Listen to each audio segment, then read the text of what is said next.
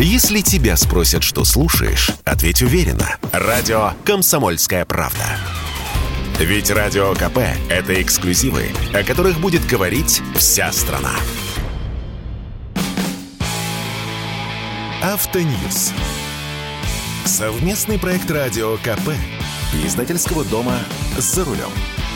После того, как еще одна шинная компания итальянской фирмы Pirelli объявила об ограничении работы своих предприятий в России – даже у оптимистов появились серьезные вопросы.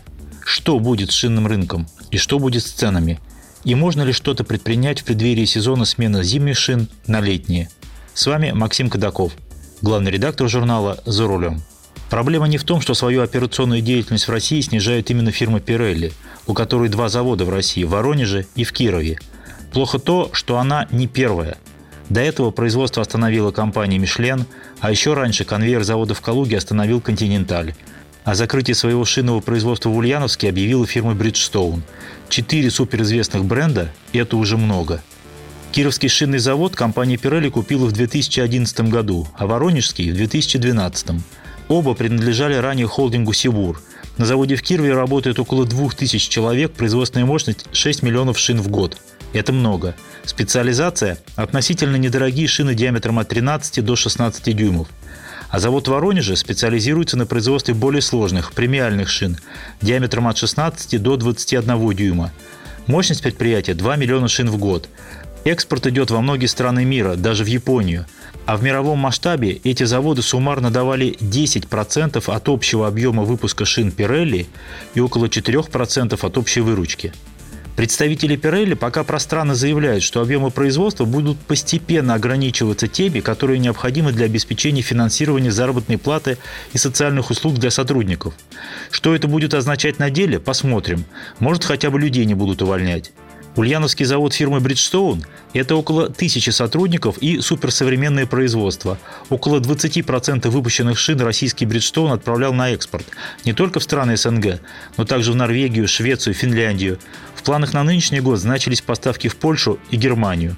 Мишлен с подмосковного завода в Давыдово, там, кстати, работает тоже около тысячи человек, поставлял российские шины в страны Скандинавии – Питерский Nokian, который, к счастью, пока работает, экспортирует в огромных количествах шины во многие страны, включая США и Канаду.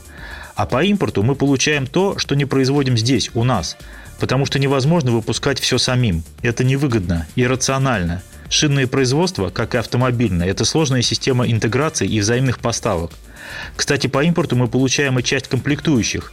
Если по синтетическому каучуку у нас все более-менее неплохо, то натурально это сплошь импорт, гивеи у нас не растут. Детали шинного корда тоже зачастую импорт. Продукция высокой химии, те самые секретные добавки, которые обеспечивают необходимые сцепные свойства в пятне контакта, сплошь импорт.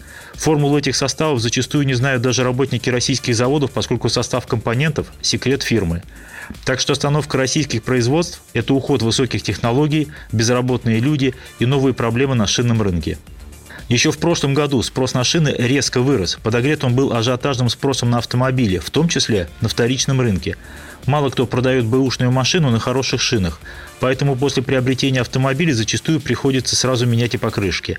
С марта прошлого года по март нынешнего цены на шины выросли примерно на 30%, по некоторым позициям даже на 35%.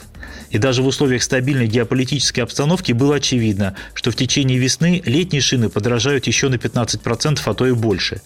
Теперь же, когда шинники приостанавливают производство, а также импорт, рост цен неизбежен. Конечно, тотальный дефицит и пустые шины и стеллажи в магазинах нам не грозят, но проблемы будут. Точнее, они уже есть. В первой половине марта спрос на летние шины оказался рекордным.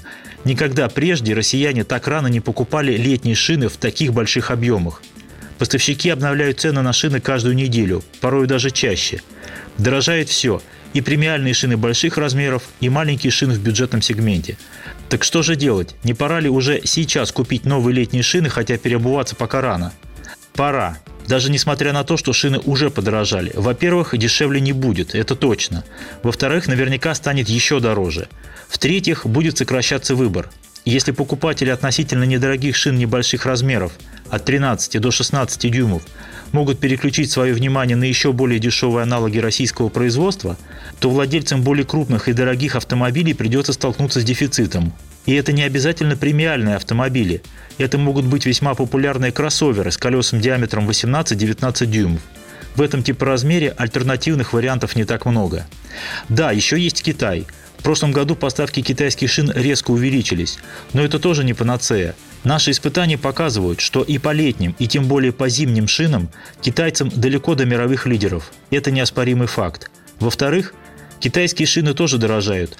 И по причине резко растущих цен на перевозки, и на фоне общей рыночной конъюнктуры. Многие спрашивают про вторичный рынок. Нет, не советую. Бэушные шины – это совсем уж крайний вариант.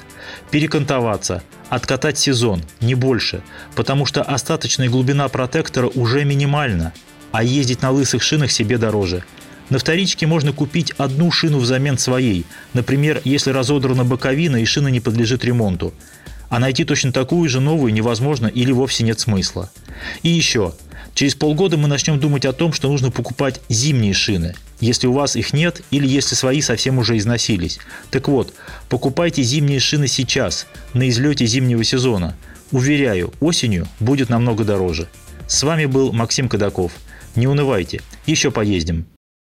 Чтобы получать еще больше информации и эксклюзивных материалов, присоединяйтесь к радио «Комсомольская правда» в соцсетях – в отечественных социальных сетях. Смотрите новые выпуски на Рутьюбе, читайте телеграм-канал, добавляйтесь в друзья ВКонтакте, подписывайтесь, смотрите и слушайте. Радио «Комсомольская правда». Самая оперативная и проверенная информация в эфире и соцсетях.